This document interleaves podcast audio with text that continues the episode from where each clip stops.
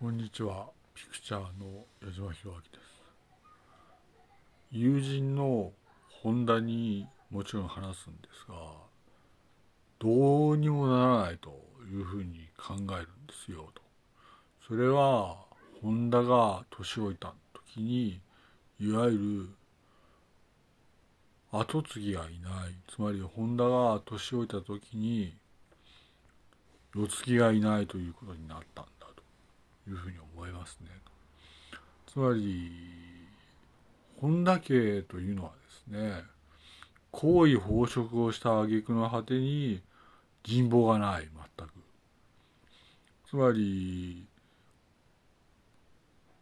友人の本田に言うんですが終わりだとこのように言ってるんです。ただいわゆる明らかに友人の本田に言うのはこれでホンダは終わりかもしれないけれどもそうでもないかもしれないと思うんですね。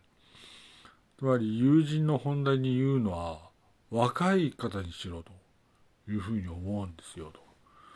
若いのがいい。20代の若いのがいい。何歳ぐらいがいいかというと30歳の後継ぎを選べと思うんですねと。30歳の世継ぎがいいと矢島弘明は思います。友人の本田は確かに英雄だったと。偉かったと。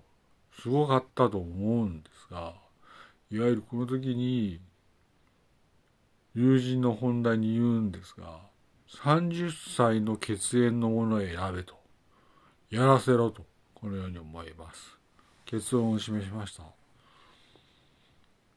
矢島弘明ピクチャーでした。ありがとうございます。失礼します。